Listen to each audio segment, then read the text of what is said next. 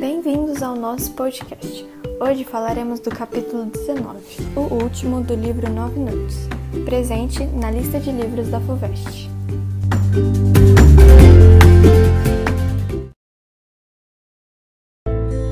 Manuel Perna morreu em 1946, afogado no rio Tocantins durante uma tempestade, quando tentava salvar a neta. Seu corpo foi achado dias depois do acidente. Foi enterrado e esquecido como Buell Quinn, no meio do mato. Raimunda Perna Coelho, filha de Manuel Perna, conta que seu pai e Quinn conversavam muito e até saíam a cavalo, que o antropólogo era alto, educado e calmo. Foi uma surpresa seu suicídio. O que Raimundo sabia da morte de Buell Quinn era que ele tinha dito aos índios que havia sido abandonado pela mulher, que ela teria traído com o cunhado. Antes de morrer, para poder escrever suas últimas cartas, queimou tudo: roupas e papéis, já que não tinha luz. Pelo menos era o rumor que corria em Carolina. No livro, uma experiência traumática se configura como uma máquina do tempo que relaciona momentos da história nacional. Assim, a história do suicídio Well Quine acaba mexendo com o trauma do próprio narrador. Quando ele está no hospital, acompanhando seu pai no leito da morte, testemunha a última hora de um velho desconhecido que ocupa a cama ao lado e que está morrendo na solidão. O velho era americano e com ele havia apenas um acompanhante, contratado pela instituição de caridade na qual ele morava. O velho, no seu delírio, chama o narrador de Bill Coy, confundindo-o com um amigo da juventude. Muitos anos depois, o nome de Buell Quain, mencionado no jornal, traz no narrador a reminiscência daquele outro nome que ouvira pronunciado pelo velho. O narrador queria muito descobrir mais informações sobre o velho americano do hospital. Procurou encontrá-las no asilo que Quen havia passado parte de sua vida, porém ninguém lhe disse nada.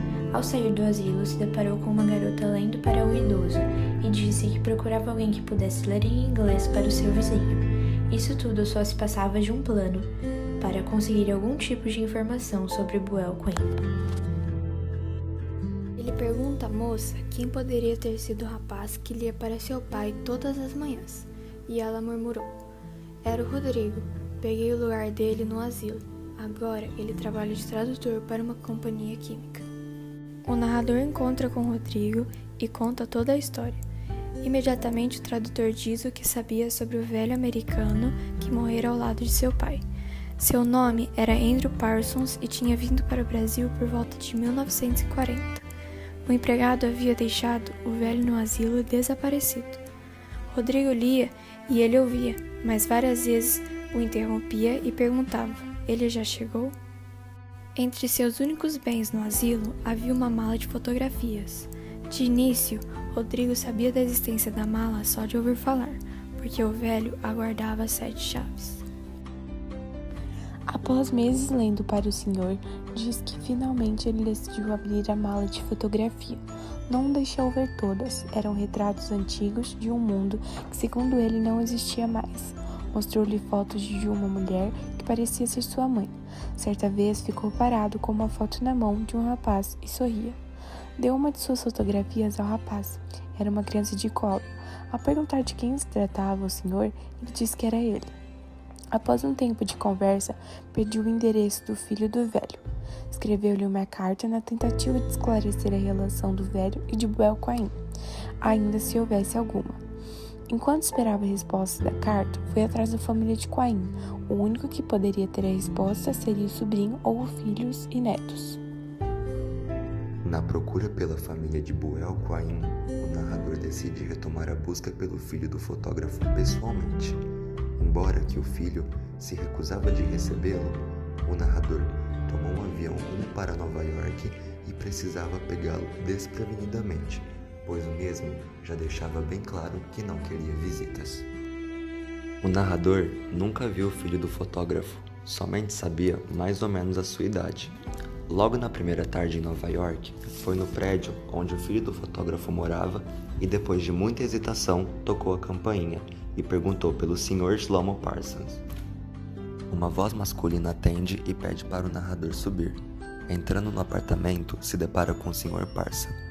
Conversa vai, conversa vem. O narrador fala que ele vem do Brasil. Indignado, Sr. Parson arrematou. Parece brincadeira. Fica perplexo. Esse país me persegue. Logo o senhor pergunta: O que viestes fazer aqui? O narrador responde que vem em busca de trabalho. Após um longo interrogatório que o velho lhe fazia, e diante de todas as respostas mentirosas do narrador, o filho do fotógrafo começa a lhe mostrar diversas fotos de tribos indígenas brasileiras, tiradas pelo seu pai, e contar sua triste história de vida. Por um segundo, o narrador tem uma leve impressão de ver Boal cair em sua frente, o que lhe assustou muito. Após uma longa conversa, o narrador não consegue tirar nada que lhe interessava do pobre senhor, o que faz ele pegar o voo e voltar para o Brasil no dia seguinte. No voo, encontra um garoto ruivo. De acordo com ele, era bem feio. Estava, ele estava indo para o Brasil para estudar os indígenas. E instantaneamente, o narrador lembra de um documentário que ele havia visto na televisão, onde dizia que os Nazcas do deserto do Peru cortavam a língua dos mortos e amarravam um saquinho para que nunca mais atormentasse os vivos. E com grande estilo, o narrador termina o livro dizendo a seguinte frase: Virei para o lado e, contrariando a minha natureza, tentei dormir, nem que fosse só para calar os mortos. Nove Noites é o sexto livro de Bernardo Carvalho e também sua obra-prima ou seja, o livro de maior sucesso que fez a sua fama. A obra pertence ao gênero romance jornalístico, como um toque de investigação policial. A narrativa tem como base um fato real, a misteriosa morte de Boyle Quinn, um antropólogo americano de 27 anos que se suicidou em 1939. Sem motivos aparentes, o fez na frente de dois índios craus, tribo brasileira localizada no Tocantins. Este misterioso fato na década de 30 foi um escândalo mal resolvido entre os antropólogos, mas logo foi esquecido. Contudo, Carvalho resgatou e escreveu uma obra intrigante, que gera a sensação de inquietação e desconfiança nos leitores, pois é uma busca quase obsessiva pela verdade de algo tão incompreensível. A narração é feita a partir de dois narradores com diferentes pontos de vista. O primeiro é Manuel Perna, um engenheiro local com o qual o protagonista manteve certa amizade e algumas confidências. O segundo é o jornalista que investiga extraoficialmente o caso, no intuito de escrever um livro. Sua identidade não é revelada e alguns interpretam como o próprio Bernardo, embora não seja oficial. Assim encerramos o capítulo 19 e o livro.